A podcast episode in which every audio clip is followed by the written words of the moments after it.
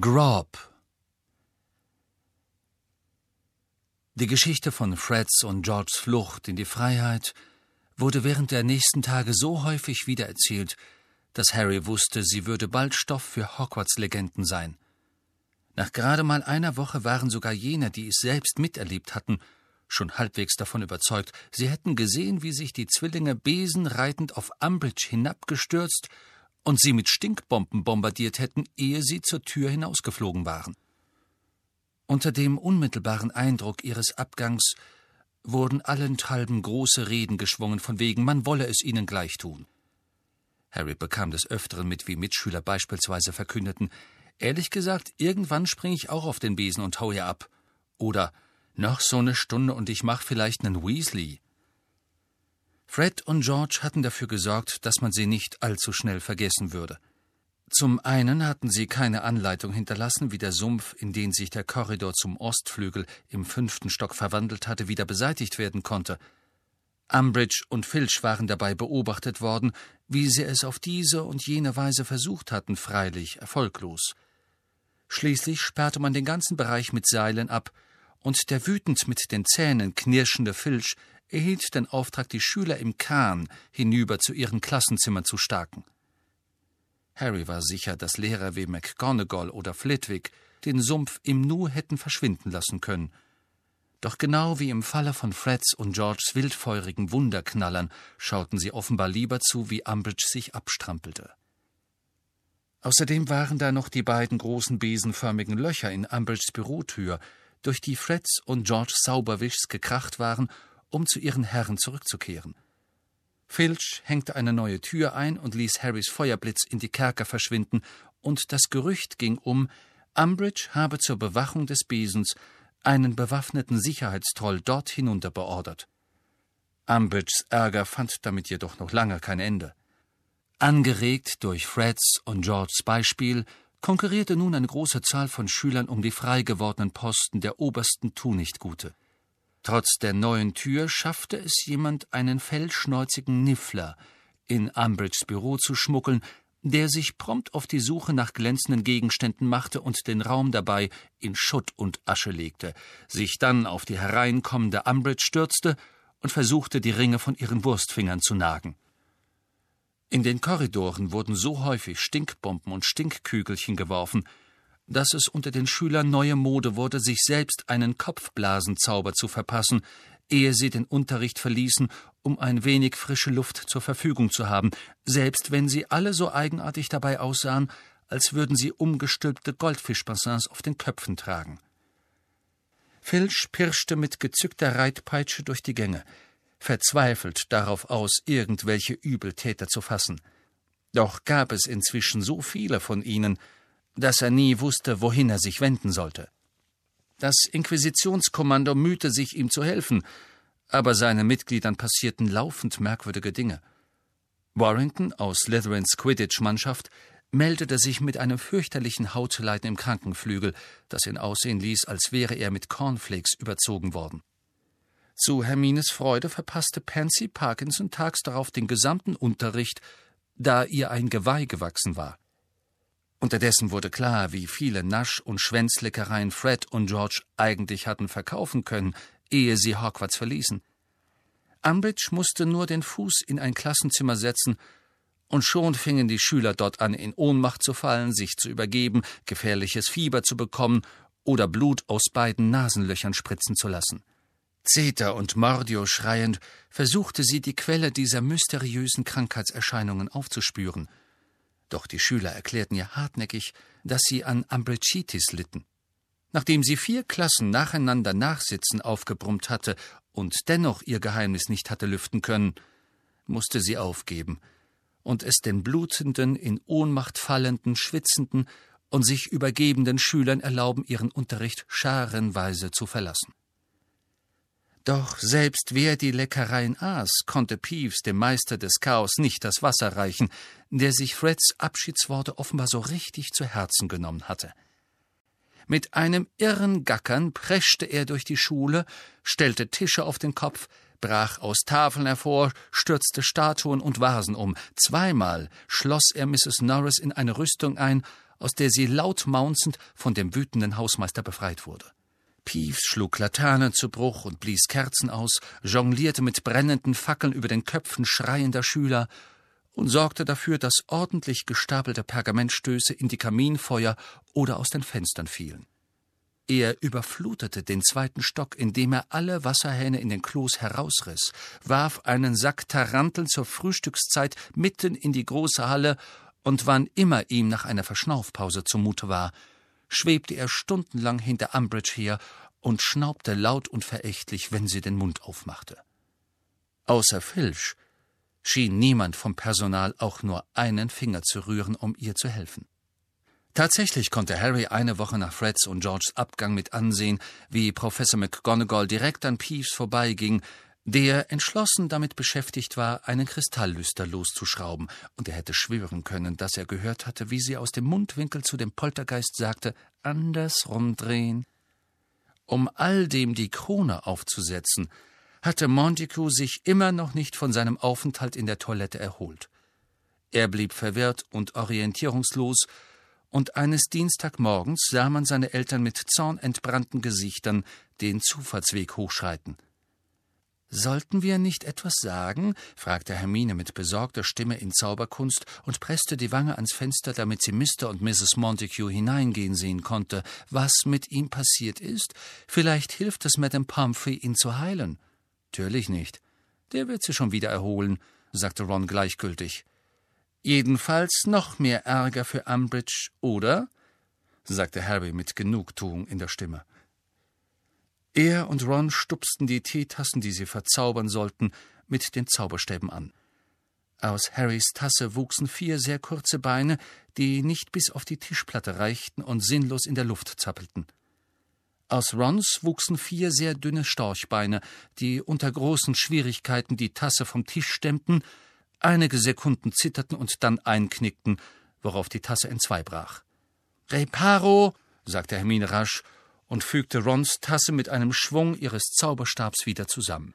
Das ist ja alles schön und gut, aber was, wenn Montague dauerhaft verletzt ist? Wen schert das? sagte Ron gereizt, während seine Teetasse wie beschwipst, wankend und heftig mit den Knien zitternd wieder aufstand. Montague hätte nicht versuchen sollen, Gryffindor diese ganzen Punkte abzunehmen, oder? Wenn du dich schon um jemand sorgen willst, Hermine, dann um mich. Um dich? erwiderte sie, fing ihre Tasse ein, die gerade auf vier kleinen, kräftigen, gärtenartigen Beinen glücklich über den Tisch davonhüpfte, und stellte sie wieder vor sich hin. Warum sollte ich mir um dich Sorgen machen? Wenn der nächste Brief von Mom endlich durch Umbridges Kontrollen kommt, sagte Ron bitter und hielt nun seine Tasse fest, während ihre mickrigen Beine kraftlos versuchten, ihr Gewicht zu tragen, dann sitze ich tief in der Patsche. Mich würd's nicht überraschen, wenn sie mir wieder einen Heuler geschickt hätte. Aber sie wird mir die Schuld geben, dass Fred und George weg sind. Wetten? sagte Ron düster. Sie wird sagen, ich hätte sie aufhalten sollen, ich hätte ihre Besen hinten packen und mich dranhängen sollen oder sowas. Ja, es wird alles meine Schuld sein. Also wenn sie das tatsächlich behaupten würde, dann wäre das sehr ungerecht. Du hättest doch überhaupt nichts machen können. Aber ich bin sicher, das wird sie nicht. Ich meine, wenn es wirklich stimmt, dass Sie Ladenräume in der Winkelgasse haben, dann müssen Sie das schon ewig geplant haben. Ja, aber das ist auch so eine Sache. Wie haben Sie die Räume gekriegt? sagte Ron und schlug mit dem Zauberstab so hart gegen seine Teetasse, dass die Beinchen wieder einknickten und sie nun zuckend vor ihm lag. Das ist ein bisschen seltsam, oder? Die brauchen jede Menge Galeonen, damit sie sich die Miete für einen Laden in der Winkelgasse leisten können. Sie wird wissen wollen, was sie ausbaldowert haben, um sich so viel Gold zu beschaffen. Stimmt schon. Das habe ich mir auch überlegt, sagte Hermine und erlaubte ihrer Teetasse in hübschen kleinen Kreisen um Harrys Tasse herumzutraben, deren kurze Stummelbeine immer noch nicht die Tischplatte berührten. Ich frag mich, ob man Dankes sie dazu überredet hat, gestohlenes Zeug zu verkaufen oder sonst was Scheußliches. Hat er nicht, sagte Harry knapp. Woher weißt du das? fragten Ron und Hermine im Chor. Weil. Harry zögerte. Doch der Augenblick der Wahrheit schien endlich gekommen. Es hatte keinen Zweck, beharrlich weiter zu schweigen, wenn das bedeutete, dass Fred und George von allen verdächtigt wurden, Kriminelle zu sein. Weil sie das Gold von mir bekommen haben. Ich habe ihnen letzten Juni meinen Gewinn aus dem Trimagischen geschenkt. Eine erschrockene Stille trat ein. Dann trabte Hermines Teetasse hurtig über den Tischrand und zerschellte am Boden. Oh, Harry, das darf nicht wahr sein, sagte Hermine. Doch ist es, entgegnete Harry wieder borstig. Und ich bereu's auch überhaupt nicht. Ich habe das Gold nicht gebraucht. Und die werden einen tollen Scherzartikelladen aufziehen. Aber das ist ja klasse, sagte Ron begeistert. Es ist alles deine Schuld, Harry. Mom kann mir gar nichts anhängen. Kann ich ihr das sagen? Ja, wäre wohl das Beste, sagte Harry trübsinnig. Vor allem, wenn sie glaubt, die kriegen gestohlene Kessel oder sowas geliefert. Hermine sagte die restliche Stunde überhaupt nichts mehr. Doch Harry hatte den scharfen Verdacht, dass sie ihre Selbstdisziplin nicht lange würde durchhalten können. Und tatsächlich, als sie zur Pause das Schloss verlassen hatten und in der schwachen Maisonne standen, fixierte sie Harry mit wachsamen Augen und öffnete mit entschlossener Miene den Mund. Harry unterbrach sie, noch ehe sie etwas gesagt hatte. Hat keinen Zweck, an mir rumzukritteln. Passiert ist passiert, sagte er bestimmt. Fred und George haben das Gold und haben, was man so hört, auch schon einiges davon ausgegeben. Und ich kann es nicht von ihnen zurückholen und will es auch nicht. Also spar dir die Worte, Hermine. Ich wollte überhaupt nichts über Fred und George sagen, entgegnete sie beleidigt. Ron schnaubte ungläubig und Hermine versetzte ihm einen gehässigen Blick. Nein, ehrlich nicht, sagte sie zornig. Ich hab Harry fragen wollen, wann er wieder zu Snape geht und ihn um weitere Oklumentikstunden bittet. Harry wurde schwer ums Herz. So wie sie das Thema des dramatischen Abgangs von Fred und George erschöpft hatten, was zugegebenermaßen viele Stunden gedauert hatte, wollten Ron und Hermine Neuigkeiten von Sirius hören. Da Harry ihnen den Grund, warum er überhaupt mit Sirius hatte reden wollen, nicht anvertraut hatte, war es schwierig gewesen, sich etwas einfallen zu lassen, was er ihnen erzählen konnte. Schließlich hatte er wahrheitsgemäß gesagt, dass Sirius von ihm verlangte, er solle den Oklumentik-Unterricht fortsetzen. Das hatte er sogleich bereut. Hermine wollte nicht von dem Thema lassen und kam immer wieder darauf zurück, wenn Harry es am wenigsten erwartete. Du kannst mir nicht erzählen, dass du inzwischen keine merkwürdigen Träume mehr hast, sagte Hermine nun. Ron hat mir nämlich gesagt, dass du gestern Nacht wieder im Schlaf vor dich hingeredet hast. Harry warf Ron einen wütenden Blick zu. Ron sah anständigerweise aus, als würde er sich schämen. Du hast nur ein wenig vor dich hingeredet, murmelte er zu seiner Entschuldigung. Etwas von wegen nur noch ein bisschen weiter. Ich hab geträumt, dass ich euch beim Quidditch zugesehen hab, log Harry kaltblütig.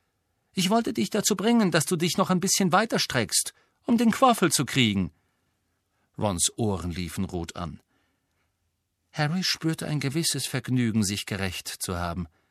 Natürlich hatte er nichts dergleichen geträumt.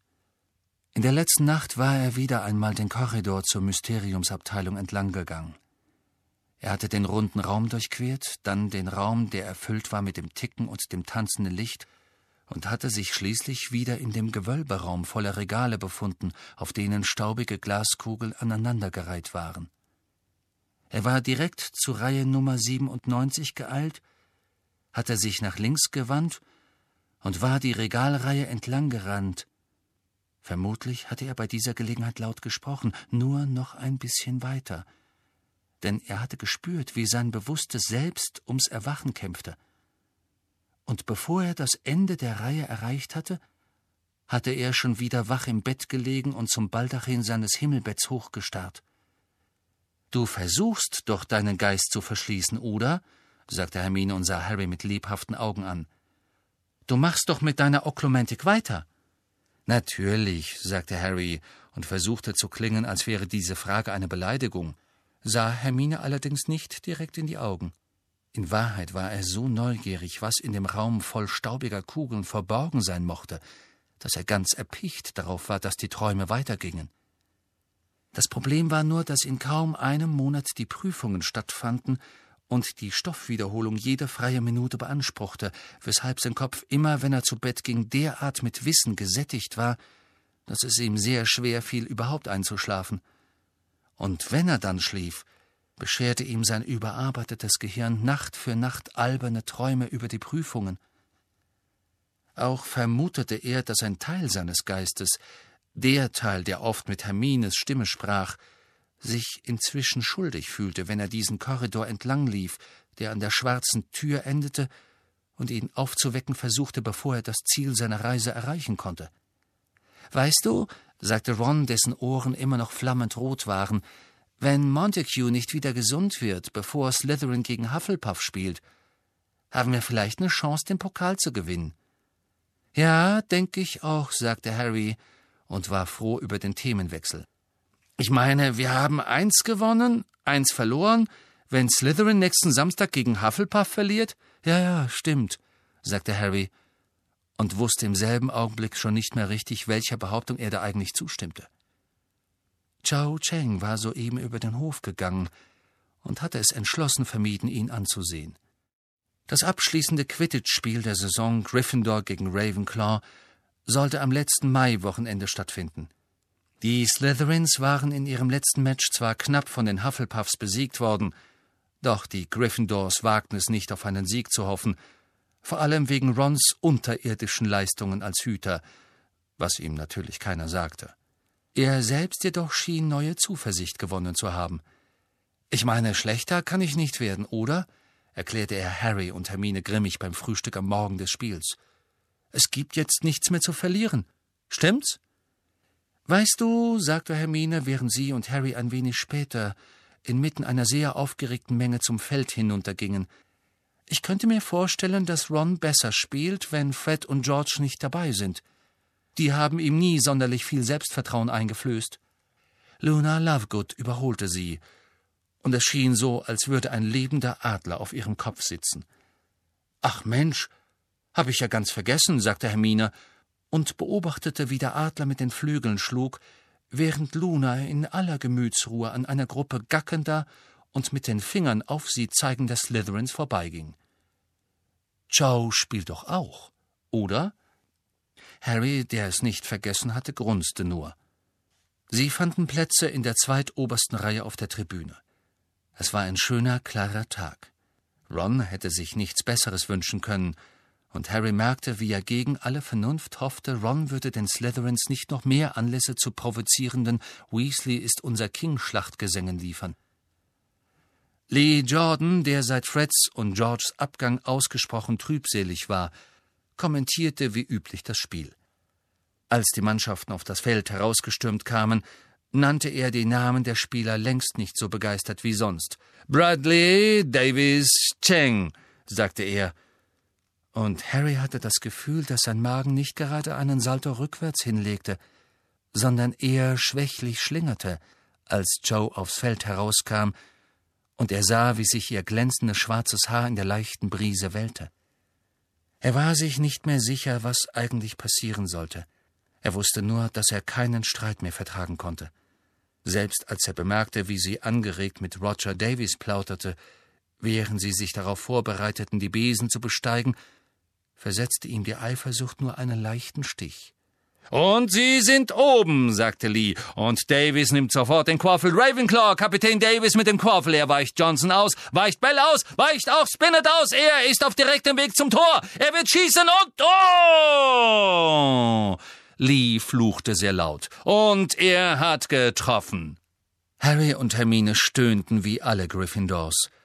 Wie schrecklicherweise vorherzusehen, begannen die Slytherins auf der anderen Seite der Tribüne zu singen. Weasley fängt doch nie ein Ding, schützt ja keinen einzigen Ring. Harry, sagte eine heisere Stimme an Harrys Ohr. Hermine! Harry wandte sich um und sah Hagrids gewaltiges, bärtiges Gesicht zwischen den Sitzen. Offenbar hatte er sich durch die Reihe hinter ihnen gequetscht, denn die Erst- und Zweitklässer, an denen er gerade vorbeigekommen war, wirkten zerzaust und geplättet. Aus irgendeinem Grund war Hagrid in die Knie gegangen, darauf bedacht, nicht gesehen zu werden, doch überragte er alle anderen immer noch um mehr als einen Meter. Hört mal, flüsterte er. Könnt ihr mitkommen, jetzt, wenn all die anderen nach Spielern gucken? Äh, hat das nicht Zeit, Hagrid? fragte Harry, bis das Spiel zu Ende ist? Nein, nein, Harry, das muss jetzt gleich sein, wenn alle abgelenkt sind, bitte. Aus Hagrids Nase tropfte sanft Blut. Beide Augen waren schwarz umrandet. Harry hatte ihn seit seiner Rückkehr an die Schule nicht von so nahe gesehen. Er bot einen ganz erbärmlichen Anblick. Türlich, sagte Harry sofort, Türlich kommen wir. Er und Hermine drängten sich unter viel Gegrummel der Schüler, die ihretwegen aufstehen mussten, durch ihre Sitzreihe zurück. Die in Hagrids Reihe saßen, beklagten sich nicht, sondern versuchten nur, sich so klein wie möglich zu machen. Weiß das wirklich zu schätzen, versteht ihr? sagte Hagrid, als sie die Treppe erreicht hatten. Während sie zum Rasen hinabstiegen, blickte er sich dauernd nervös um. Ich hoffe nur, die merkt nicht, dass wir gehen. Du meinst Umbridge? sagte Harry. Wird sie nicht. Die hat ihr ganzes Inquisitionskommando um sich rumsitzen, hast du nicht gesehen?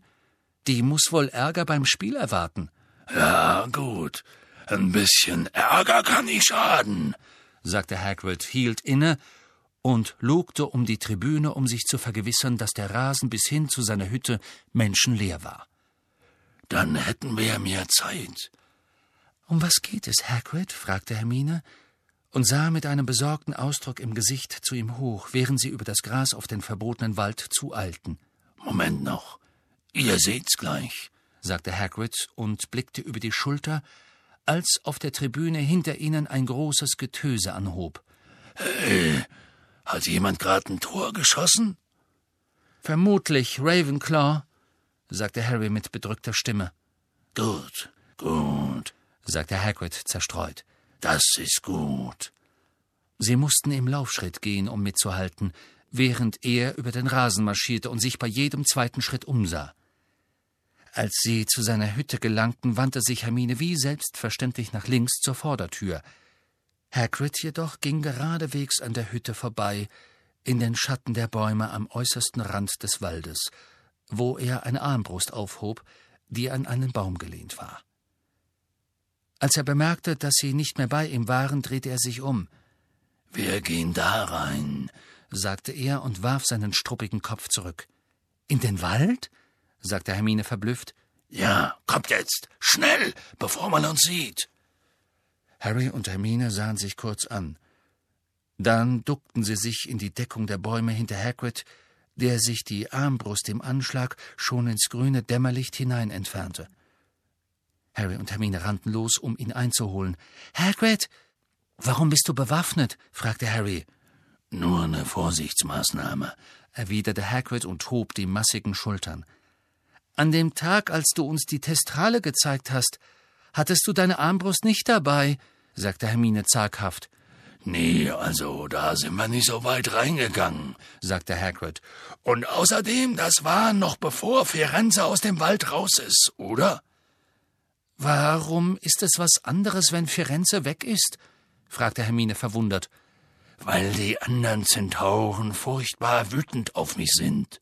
Deswegen, sagte Hagrid leise und spähte umher. Früher mal waren die, na ja, man kann's nicht gerade freundlich nennen, aber wir sind klargekommen, sind für sich geblieben, aber immer gekommen, wenn ich ein Wort mit denen reden wollte. Damit ist jetzt Schluss. Er seufzte schwer. Firenze meinte, Sie sind sauer, weil er gegangen ist, um für Dumbledore zu arbeiten, sagte Harry und betrachtete Hagrids Profil eingehend, worauf er über eine aus dem Boden ragende Wurzel stolperte. Ja, sagte Hagrid schwer, also sauer ist nicht das richtige Wort. Die haben verdammt noch mal eine rasende Wut. Wenn ich nicht eingegriffen hätte, schätze ich, hätten die Firenze totgetrampelt. Sie haben ihn angegriffen? sagte Hermine schockiert. Jep, sagte Hagrid schroff und bahnte sich seinen Weg durch einige tief hängende Äste. Der hatte die halbe Herde gegen sich. Und du hast es beendet? sagte Harry erstaunt und beeindruckt. Ganz alleine? Natürlich habe ich das, konnte nicht rumstehen und zusehen, wie sie ihn umbringen, oder? erwiderte Hagrid. Ein Glück nur, dass ich vorbeikam, wirklich. Und ich hätte gedacht, Firenze wird sich vielleicht daran erinnern, anstatt dass er anfängt, mir dumme Warnungen zu schicken, fügte er hitzig und überraschend hinzu. Harry und Hermine sahen sich verdutzt an, doch Hagrid blickte nur finster und erklärte nichts weiter. Jedenfalls, sagte er und atmete ein wenig schwerer als sonst, seitdem sind die anderen Zentauren rasend wütend auf mich, und das Problem ist, sie haben eine Menge Einfluss im Wald. Klügste Geschöpfe hier drin. Sind wir deshalb hier, Hagrid? fragte Hermine. Wegen der Zentauren? Oh, nein, erwiderte Hagrid und schüttelte abwehrend den Kopf. Nein, nicht wegen denen. Naja, natürlich, die könnten das Problem noch komplizierter machen, ja. Aber ihr werdet gleich sehen, was ich meine. Mit dieser unverständlichen Bemerkung verfiel er in Schweigen, schritt zügig voran, und Harry und Hermine, die für jeden seiner Schritte drei brauchten, hatten große Mühe, gleich aufzubleiben. Der Pfad war zunehmend überwuchert, je tiefer sie in den Wald kamen, und die Bäume standen nun so dicht, dass es dunkel wie in der Abenddämmerung war. Bald hatten sie die Lichtung, auf der Hagrid ihnen die Testrale gezeigt hatte, weit hinter sich gelassen. Doch Harry war nicht unbehaglich zumute, bis Hagrid unerwartet vom Weg abwich und sich zwischen den Bäumen hindurch ins dunkle Herz des Waldes schlängelte. Hagrid, sagte Harry, der sich durch dicht verschlungene Brombeersträucher kämpfte, die Hagrid mit Leichtigkeit überstiegen hatte, und sich sehr lebhaft erinnerte, was ihm zugestoßen war, als er schon einmal vom Waldpfad abgewichen war. Wo gehen wir hin? Ein Stück noch, sagte Hagrid über die Schulter. Mach schon, Harry. Wir müssen jetzt zusammenbleiben. Es war schwer, mit Hagrid Schritt zu halten angesichts der Äste und des Dorngestrüpps, durch das Hagrid so leichtfüßig wie durch Spinnweben marschierte, das sich jedoch in Harrys und Hermines Kleidern verfing und sie häufig so fest umschlang, dass sie minutenlang stehen bleiben mussten, um sich zu befreien. Bald waren Harrys Arme und Beine voller kleiner Schnitte und Kratzer. Sie waren jetzt so tief im verbotenen Wald, dass Harry manchmal nichts weiter von Hagrid im Dämmerlicht erkennen konnte als eine massige dunkle Gestalt, die vorausging. In der dumpfen Stille schien jeder Laut bedrohlich. Das Geräusch eines brechenden Zweigs hallte laut wider, und das leiseste Rascheln von etwas, das sich bewegte, und wenn es ein harmloser Spatz gewesen wäre, veranlasste Harry durch die Düsternis nach einem Feind zu spähen. Ihm ging durch den Kopf, dass er noch nie so tief in den Wald gelangt war, ohne irgendeinem Tierwesen zu begegnen. Dass keines da war, erschien ihm ziemlich unheilvoll. Hagrid, wäre es in Ordnung, wenn wir unsere Zauberstäbe anzünden? sagte Hermine leise. Na ja, gut, erwiderte Hagrid flüsternd. Tatsächlich. Er blieb jäh stehen und wandte sich um. Hermine lief direkt in ihn hinein und wurde rücklings umgestoßen. Harry fing sie gerade noch auf, bevor sie auf den Waldboden stürzte. Vielleicht machen wir mal eine kurze Pause, damit ich euch was erklären kann, bevor wir da sind. Versteht ihr? Gut, sagte Hermine, während Harry ihr wieder auf die Beine half. Beide murmelten Lumos, und die Spitzen ihrer Zauberstäbe flammten auf. Hagrids Gesicht schwebte im Licht der beiden durch die Düsternis wabernden Strahlen, und Harry stellte von neuem fest, dass er nervös und traurig aussah. Also, dann, sagte Hagrid. Also, es ist so. Die Sache ist die. Er holte tief Luft. Nun, es ist durchaus möglich, dass ich dieser Tage noch gefeuert werd, sagte er. Harry und Hermine sahen sich an und wandten sich dann wieder Hagrid zu. Aber du hast sie so lange halten können, sagte Hermine behutsam. Weshalb meinst du? Umbridge vermutet, dass ich es war, der er diesen Niffler ins Büro gesteckt hat. Und warst du's? rutschte es Harry unversehens heraus. Nein, verdammt nochmal, war ich nicht, sagte Hagrid entrüstet. Immer wenn irgendwas mit magischen Geschöpfen los ist, dann glaubt ihr, es etwas mit mir zu tun. Ihr wisst ja, seit ich wieder zurück bin, sucht die nach einer Möglichkeit, mich loszuwerden. Ich will nicht gehen, natürlich. Aber wenn diese, also, diese besonderen Umstände nicht wären, die ich euch gleich erklären werd, dann würde ich auf der Stelle gehen, ehe sie die Chance kriegt, mich vor der ganzen Schule zu feuern, wie sie es mit Trelawney gemacht hat. Harry und Hermine gaben protestierende Laute von sich, doch Hagrid überging sie mit einer wegwerfenden Bewegung einer seiner gewaltigen Hände. Das ist nicht das Ende der Welt. Ich könnte Dumbledore helfen, wenn ich hier raus bin. Ich kann dem Orden von Nutzen sein. Und ihr habt dann raue Pritsche. Ihr, ihr kommt dann schon ordentlich durch die Prüfungen. Seine Stimme bebte und er starb. Macht euch keine Sorgen um mich, sagte er hastig, als Hermine ihm den Arm tätscheln wollte. Er zog sein riesiges, getöpfeltes Taschentuch aus der Weste und wischte sich damit die Augen. Hört mal, ich würde euch das gar nicht sagen, wenn ich nicht müsst. Nun, wenn ich gehe, also ich kann nicht weg, ohne dass ich's jemandem sag, weil ich ich brauch Hilfe von euch beiden und von Ron, wenn er bereit ist. Natürlich helfen wir dir, sagte Harry sofort. Was sollen wir tun? Hagrid ließ ein lautes Schniefen hören und tätschelte Harry, ohne ein Wort zu sagen, mit solcher Kraft die Schulter, dass er seitlich gegen einen Baum prallte. Wusste ich doch, dass ihr Ja sagt, nuschelte Hagrid in sein Taschentuch. Aber ich werd nie, nie vergessen. Also nun kommt. Nur noch ein bisschen weiter dadurch. Passt auf jetzt. Das sind Nesseln. Fünfzehn Minuten lang gingen sie schweigend weiter. Harry hatte gerade den Mund geöffnet und wollte fragen, wie weit es noch war, da streckte Hagrid den rechten Arm aus zum Zeichen, dass sie stehen bleiben sollten. Ganz ruhig, ganz still jetzt. Sie schlichen ein Stück voran, und Harry sah, dass sie einen großen, glatten Erdhügel vor sich hatten, der fast so hoch war wie Hagrid, und mit plötzlich aufwallendem Grauen dachte er, es müsse sicher der Bau eines riesigen Tieres sein. Rings um den Hügel waren Bäume mitsamt den Wurzeln ausgerissen worden, so dass er sich auf einem kahlen Fleck Erde erhob, umgeben von übereinanderliegenden Baumstämmen und Zweigen, die eine Art Zaun oder Bollwerk bildeten, vor dem Harry, Hermine und Hagrid jetzt standen. Schläft, hauchte Hagrid. Und tatsächlich, Harry konnte ein fernes, rhythmisches Grollen hören, das klang wie ein paar riesige arbeitende Lungen. Er warf Hermine einen Blick von der Seite zu und sah sie mit leicht geöffnetem Mund den Hügel anstarren. Sie schien abgrundtief entsetzt.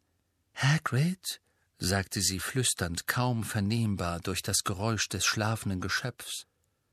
Wer ist das? Harry hielt das für eine merkwürdige Frage. Was ist das? hatte er eigentlich fragen wollen.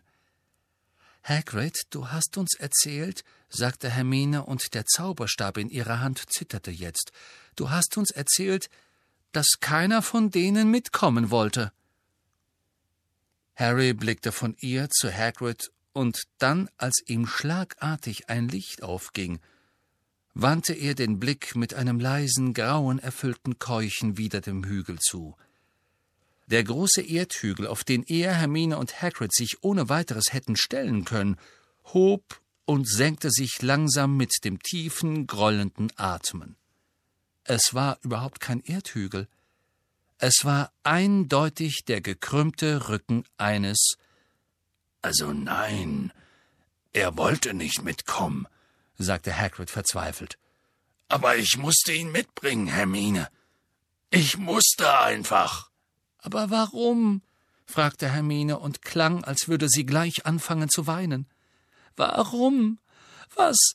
Oh, Hagrid, ich wusste, wenn ich ihn einfach hierher hole, sagte Hagrid und war nun selbst den Tränen nahe, und, und ihm ein paar Manieren beibringen. Dann würde ich ihn nach draußen mitnehmen und allen zeigen können, dass er harmlos ist. Harmlos? sagte Hermine schrill, und Hagrid bedeutete ihr hektisch, dass sie leise sein sollte, während die riesige Kreatur vor ihnen im Schlaf laut grunzte und sich wälzte. Er war's, der dich dauernd verletzt hat, was?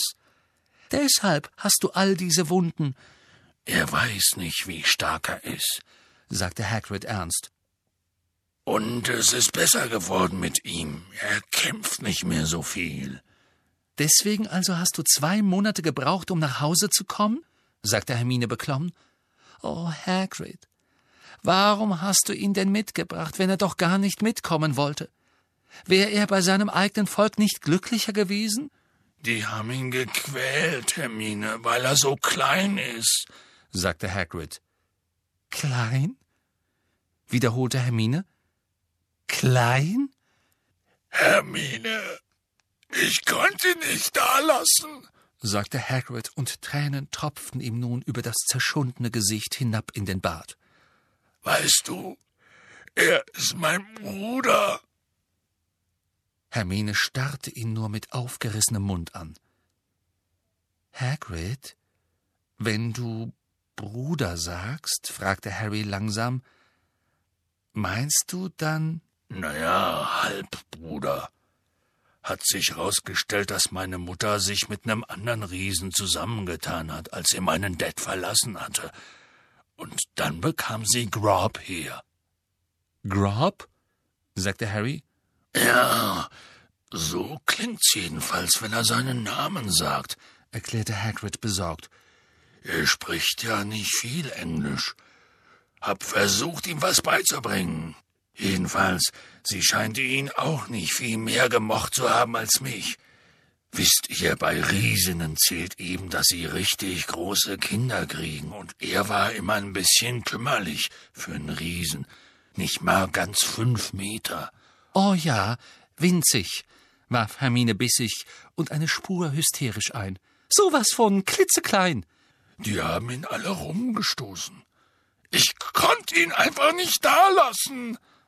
Wollte Madame Maxime ihn herbringen? fragte Harry. Sie, also, sie hat gesehen, dass es furchtbar wichtig für mich war, sagte Hagrid und verschlang die gewaltigen Hände ineinander.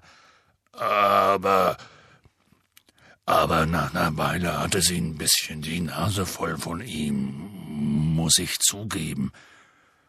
Also haben wir uns auf der Heimreise getrennt. Sie hat mir aber versprochen, keinem was zu sagen. Wie um Himmels willen hast du ihn hierher gebracht, ohne dass jemand es bemerkt hat? fragte Harry. Naja, deshalb hat's so lange gedauert, verstehst du? Konnt nur bei Nachtreisen durch verlassenes Land und so. Natürlich, er kommt recht schnell voran, wenn er will, aber er wollt andauernd wieder zurück. Oh, Hagrid, warum um alles in der Welt hast du ihn nicht gelassen? sagte Hermine, sank auf einen ausgerissenen Baum und verbarg das Gesicht in den Händen. Was hast du vor mit einem gewalttätigen Riesen, der nicht mal hier sein will also, gewalttätig, das ist ein bisschen hart, erwiderte Hagrid und verschlang immer noch aufgeregt die Hände ineinander. Ich geb zu, er hat ein paar Schwinger gegen mich ausgeteilt, wenn er mal schlechte Laune hatte. Aber es wird besser mit ihm. Viel besser. Gewöhnt sich gut ein.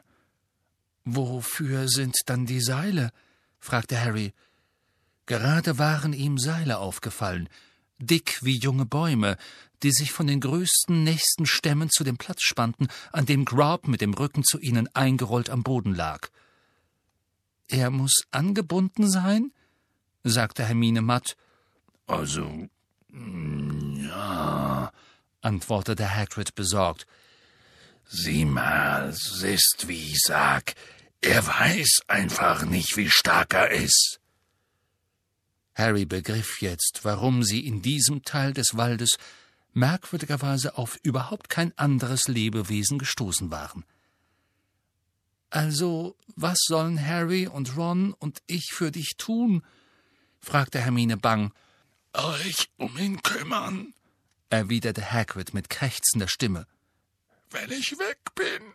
Harry und Hermine tauschten betrübte Blicke. Harry war sich schrecklich bewusst, dass er Hagrid bereits versprochen hatte, alles zu tun, worum er sie bat. Und was, was bedeutet das genau? fragte Hermine. Kein Fressen oder sowas, sagte Hagrid eifrig. Er kann sich sein Fressen schon selbst besorgen, kein Problem. Vögel und Wild und so, nein. Was er braucht, ist Gesellschaft. Wenn ich nur wüsste, dass jemand weitermacht und versucht, ihm ein bisschen zu helfen, ihm was beibringt, versteht ihr? Harry sagte nichts sondern wandte sich um und blickte auf die gigantische Gestalt, die da schlafend vor ihnen am Boden lag. Im Gegensatz zu Hagrid, der einfach wie ein zu großer Mensch aussah, wirkte Grob seltsam missgestaltet. Was Harry für einen gewaltigen, moosbewachsenen Felsblock links von dem großen Erdhügel gehalten hatte, war, wie er jetzt erkannte, Grobs Kopf. Er war im Verhältnis zum Körper viel größer als ein menschlicher Kopf fast vollkommen rund und bedeckt mit dichten farnfarbenen Locken. Der Rand eines einzigen großen fleischigen Ohrs war auf dem Kopf zu erkennen, der ganz ähnlich dem von Onkel Vernon direkt auf den Schultern zu sitzen schien, ohne oder mit nur wenig Hals dazwischen. Der Rücken unter einem, wie es aussah, schmutzigen braunen Kittel aus grob zusammengenähten Tierfellen, war sehr breit und während Grob schlief, schienen sich die losen Säume der Felle ein wenig zu spannen. Die Beine waren unter den Körper gezogen. Harry konnte die Sohlen mächtiger, schmutziger, bloßer Füße sehen, groß wie Schlitten, einer über dem anderen auf den erdigen Waldboden gelegt. Du willst, dass wir ihn unterrichten, sagte Harry mit hohler Stimme. Er begriff jetzt, worum es bei Ferenzes Warnung gegangen war. Sein Versuch gelingt nicht, er täte besser daran, ihn aufzugeben. Natürlich hatten die anderen Geschöpfe, die im Wald lebten, Hagrids fruchtlose Versuche mitbekommen, Grob Englisch beizubringen. Ja, und wenn ihr nur ein bisschen mit ihm redet, sagte Hagrid hoffnungsvoll. Weil ich schätz mal, wenn er mit Leuten reden kann, dann versteht er besser, dass wir ihn alle wirklich gern haben und wollen, dass er hier bleibt. Harry sah zu Hermine hinüber, die durch die Finger vor ihrem Gesicht zurückspähte. Da wünscht man sich irgendwie Norbert zurück, oder? sagte er, und sie antwortete mit einem recht zittrigen Lachen. Ihr macht's also? fragte Hagrid, der offenbar nicht verstanden hatte, was Harry eben gesagt hatte. Wir, erwiderte Harry, gebunden durch sein Versprechen, wir werden's versuchen, Hagrid. Wusste ich's doch, dass ich auf euch zählen kann, Harry, sagte Hagrid, strahlte ihn mit verdächtig feuchten Augen an und betupfte sich erneut das Gesicht mit seinem Taschentuch. Und ich will nicht, dass ihr euch zu sehr da reinhängt, sozusagen. Ich weiß, ihr habt Prüfungen, wenn er vielleicht nur einmal die Woche kurz in eurem Tarnumhang hier runterschaut und ein Pläuschchen mit ihm haltet. Ich weck ihn mal, damit ich euch vorstellen kann. Was? Nein, rief Hermine und sprang auf. Hagrid, nein, weck ihn nicht, wirklich, das ist nicht.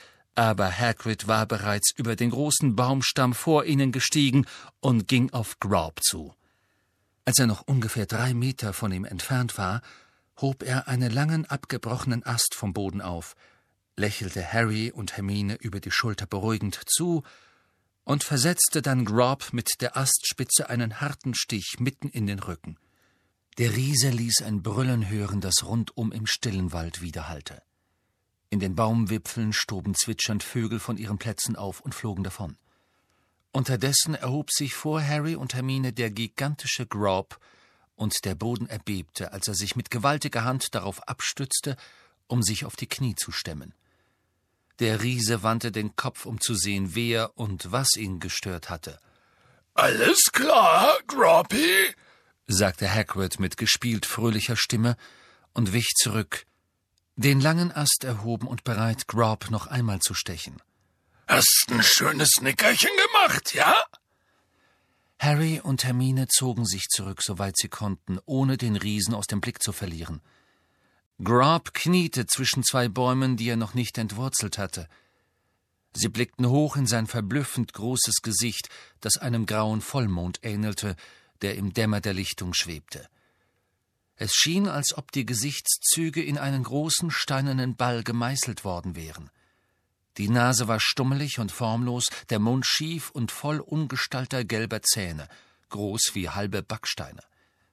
Die Augen, klein für einen Riesen, waren von einem trüben grünlichen Braun und vom Schlaf noch halb verklebt. Grob hob die schmutzigen Knöchel, jeder so groß wie ein Cricketball, an die Augen und rieb sie energisch, dann, ohne Vorwarnung, stemmte er sich überraschend schnell und behende auf die Füße. Meine Güte! hörte Harry Hermine neben sich verängstigt kreischen. Die Bäume, an welche die anderen Enden der Seile um Grobs Hand- und Fußgelenke gebunden waren, knarzten unheilvoll. Er war, wie Hagrid gesagt hatte, knapp fünf Meter groß. Grob stierte mit trüben Augen umher, streckte eine Hand von der Größe eines Sonnenschirms aus, packte ein Vogelnest in den oberen Ästen einer gewaltigen Kiefer und stülpte es um. Offenbar enttäuscht, dass keine Vögel darin waren, brüllte er auf. Eier fielen wie Granaten zu Boden, und Hagrid schlug sich schützend die Arme über den Kopf. Nun ist aber gut, Gropy, rief Hagrid und hielt besorgt nach weiteren herabfallenden Eiern Ausschau. Ich habe ein paar Freunde mitgebracht, die ich dir vorstellen will. Weißt du noch? Ich hab dir gesagt, dass ich das vielleicht mache. Weißt du noch, dass ich gesagt habe, ich müsste vielleicht eine kleine Reise unternehmen und dass ich es ihnen überlasse, sich für eine Weile um dich zu kümmern? Weißt du noch, Groppy? Aber Grob ließ wiederum nur ein leises Brüllen hören. Es war schwer zu sagen, ob er Hagrid zuhörte oder auch nur erkannte, dass Hagrid sprach. Er hatte inzwischen die Spitze der Kiefer gepackt und zog sie zu sich heran, offensichtlich aus schlichter Freude zu sehen, wie weit sie zurückfederte, wenn er sie losließ. Nein, Groppy, lass das, rief Hagrid. So hast du auch die anderen rausgerissen. Und tatsächlich, Harry konnte sehen, wie die Erde um die Wurzeln des Baumes Risse bekam. Ich hab Gesellschaft für dich, rief Hagrid. Gesellschaft? Sieh mal! Schau mal runter, du großer Kindskopf! Ich hab dir ein paar Freunde mitgebracht. Ach, Hagrid, lass doch, stöhnte Hermine, doch er hatte den Ast bereits wieder erhoben und stach damit scharf gegen Grobs Knie. Der Riese ließ den Baumwipfel los, der bedenklich zurückschwang, und Hagrid mit einem Nadelregen überschüttete und blickte herab. Das, sagte Hagrid und hastete hinüber zu Harry und Hermine. Das ist Harry, Grob. Harry Potter. Er kommt ich vielleicht besuchen, wenn ich weg muss. Verstanden? Der Riese hatte gerade erst bemerkt, dass Harry und Hermine da waren. Sie sahen mit großer Beklommenheit zu, wie er seinen riesigen Felsblock von Kopf herabneigte, damit er sie trübe anspähen konnte. Und das ist Hermine. Siehst du? Sie! Hagrid zögerte. Er wandte sich an Hermine und sagte, Wird's dir was ausmachen, wenn er dich Hermi nennt? So einen schwierigen Namen kann er sich schlecht merken. Nein, überhaupt nicht, quiekte Hermine. Das hier ist Hermie, Grob. Und sie kommt dich besuchen und alles. Ist das nicht nett? Hä? Zwei Freunde für dich zum Grobby! Nein! Grobs Hand schoss aus dem Nichts auf Hermine zu. Harry packte sie und zerrte sie hinter den Baum, so dass Grobs Hand am Stamm vorbeischrammte und sich leer zur Faust schloss. Böser Junge, Grobby! hörten sie Hagrid schreien, als Hermine sich hinter dem Baum schlotternd und wimmernd an Harry klammerte. Ganz böser Junge, man grapscht nicht. Autsch! Harry schob den Kopf hinter dem Baumstamm hervor und sah Hagrid auf dem Rücken liegen, die Hand auf der Nase. Grob, der offenbar das Interesse verlor, hatte sich aufgerichtet und war erneut damit beschäftigt, die Kiefer, soweit es ging, umzubiegen.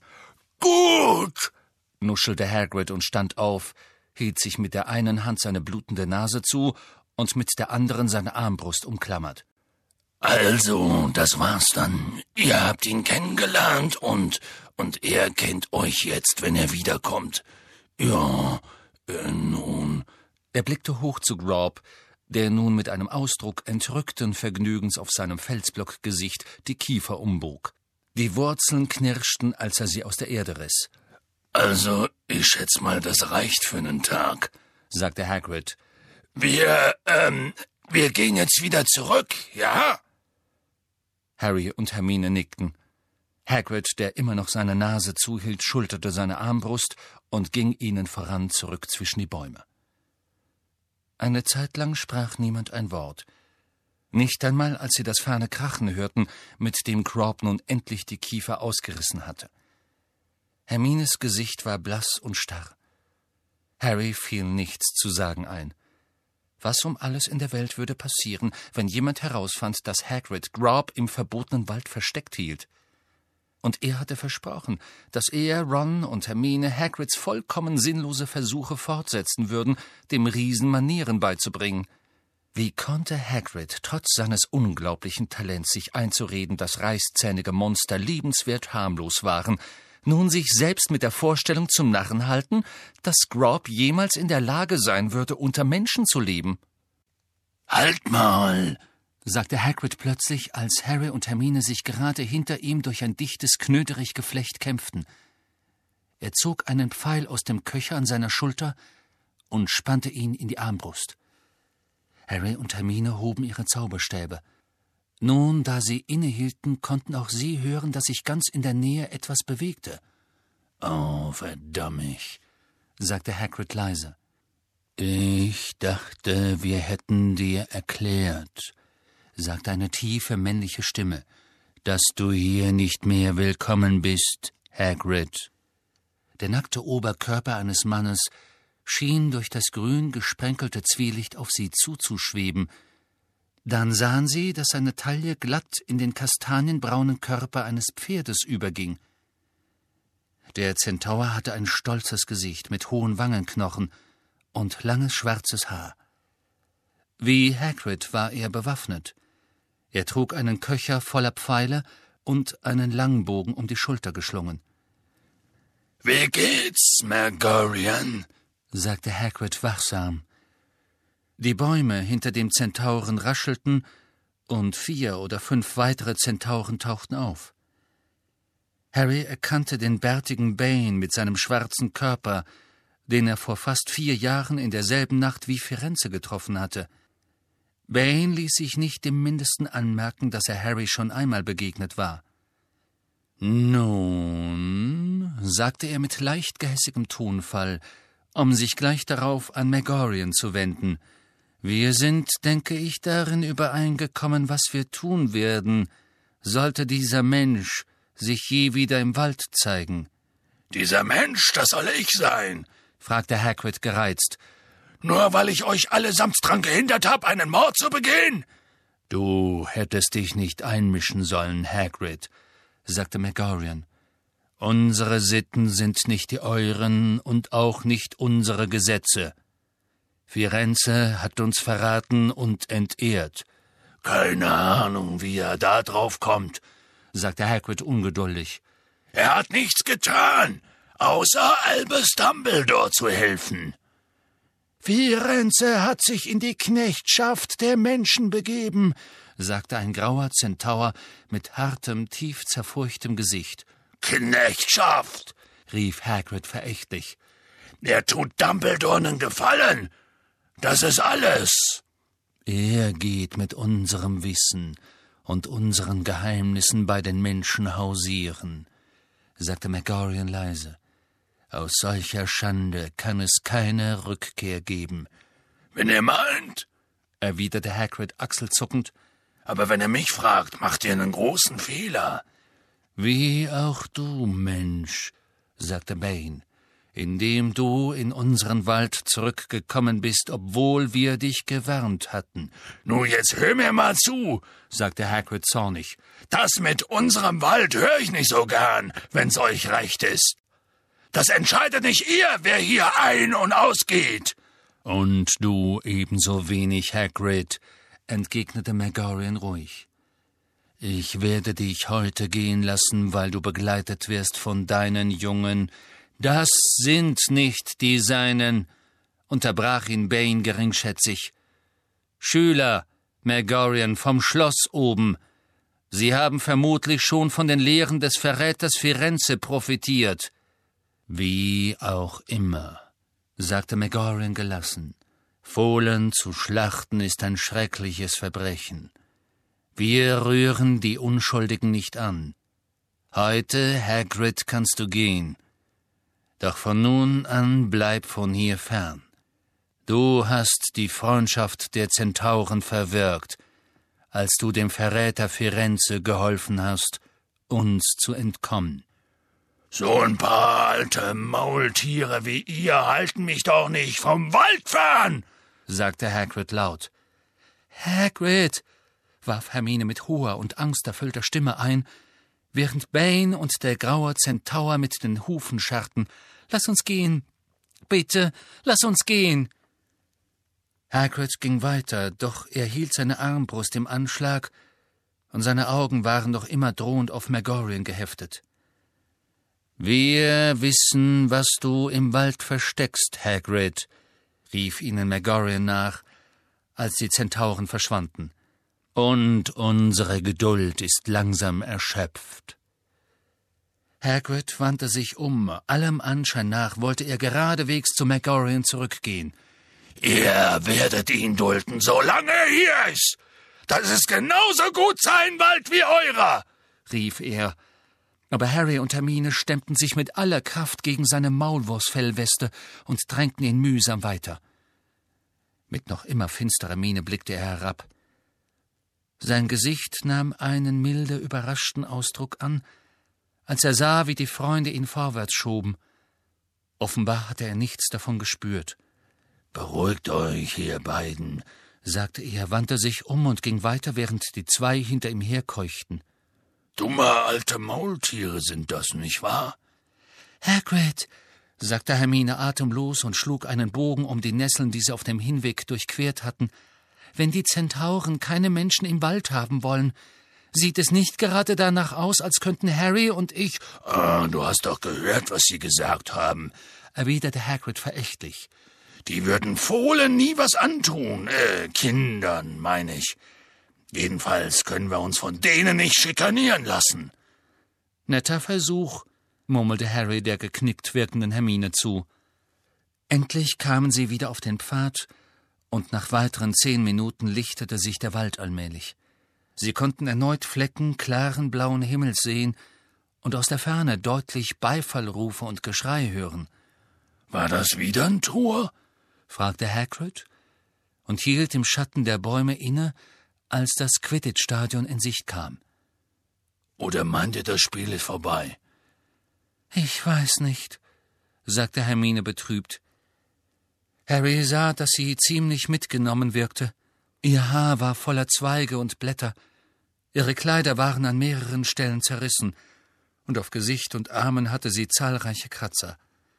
Er wusste, dass er selbst kaum besser aussehen konnte. Ich schätze mal, es ist vorbei, wisst ihr? sagte Hagrid, der immer noch zum Stadion hinüberspähte. Seht mal, da kommen schon welche raus. Wenn ihr zwei euch beeilt, könnt ihr euch unter die Leute mischen, und keiner wird erfahren, dass ihr nicht dabei wart. Gute Idee, sagte Harry. Also, wir sehen uns, Hagrid. Ich glaub es einfach nicht, sagte Hermine mit sehr brüchiger Stimme, kaum dass sie außer Hörweite waren. Ich glaub es nicht. Ich glaub es wirklich nicht. Beruhige dich, sagte Harry. Beruhige dich, sagte sie fiebrig. Ein Riese, ein Riese im Wald. Und wir sollen ihm Englischunterricht geben. Immer vorausgesetzt natürlich, dass wir auf dem Weg hin und zurück an der Herde mordlustiger Zentauren vorbeikommen. Ich glaub es einfach nicht. Vorerst müssen wir noch gar nichts tun, versuchte Harry sie mit leiser Stimme zu beruhigen, während sie sich einem Schwarm plappernder Hufflepuffs anschlossen, die zurück zum Schloss gingen. Er verlangt ja überhaupt nichts von uns, solange er nicht rausgeschmissen wird, und vielleicht passiert das gar nicht. Ach, nun red dir doch nichts ein, Harry, sagte Hermine wütend und blieb abrupt stehen, so dass die Leute hinter ihr ausweichen mussten, um nicht mit ihr zusammenzuprallen. Natürlich wird er rausgeschmissen, und um mal ehrlich zu sein, nach dem, was wir eben gesehen haben, wer wollte Umbridge da einen Vorwurf machen? Stille trat ein. Harry starrte sie zornfunkelnd an. Langsam füllten sich ihre Augen mit Tränen. Das hast du nicht ernst gemeint, sagte Harry leise. Nein. Nun, schon gut. Hab ich nicht, sagte sie und trocknete sich wütend die Augen. Aber warum muss er sich selbst das Leben so schwer machen und uns? Keine Ahnung. Weasley ist unser King. Weasley ist unser King. Lies keinen Quaffel durch den Ring. Weasley ist unser King. Und wenn die doch nur mal mit diesem blöden Lied aufhören würden, sagte Hermine niedergeschlagen, haben die sich nicht endlich genug dran hochgezogen? Eine große Welle Schüler bewegte sich vom Spielfeld her den Rasenhang hoch. Ach, lass uns reingehen, ehe wir die Slytherins treffen, sagte Hermine. Weasley fängt doch jedes Ding, hütet nämlich jeden Ring. Und wer Gryffindors nun singt, Weasley ist unser King. Hermine? sagte Harry langsam. Der Gesang schwoll an, doch er kam nicht von einer Schar grün-silbern gekleideter Slytherins, sondern von einer rot-goldenen Menge, die sich langsam zum Schloss hin bewegte und eine einzelne Gestalt auf den Schultern trug. Weasley ist unser King. Weasley ist unser King. Lies keinen Quaffel durch den Ring. Weasley ist unser King. Nein, sagte Hermine mit gedämpfter Stimme. Ja, sagte Harry laut. Harry, Hermine, rief Ron. Er schwenkte den silbernen Quidditch-Pokal durch die Luft und schien ziemlich von der Rolle. Wir haben's geschafft! Wir haben gewonnen! Sie strahlten zu ihm hoch, während er vorbeigetragen wurde. Am Schloßportal bildete sich eine Menschentraube, und Ron stieß sich am Türsturz ziemlich schlimm den Kopf, aber niemand schien ihn herunterholen zu wollen. Singend drängte sich die Menge in die Eingangshalle und verschwand allmählich. Harry und Hermine sahen ihnen mit breitem Lächeln nach, bis die letzten Echos von Weasley ist unser King verklangen. Dann wandten sie sich einander zu und ihr Lächeln verblasste. Wir behalten unsere Neuigkeit bis morgen für uns, oder? sagte Harry.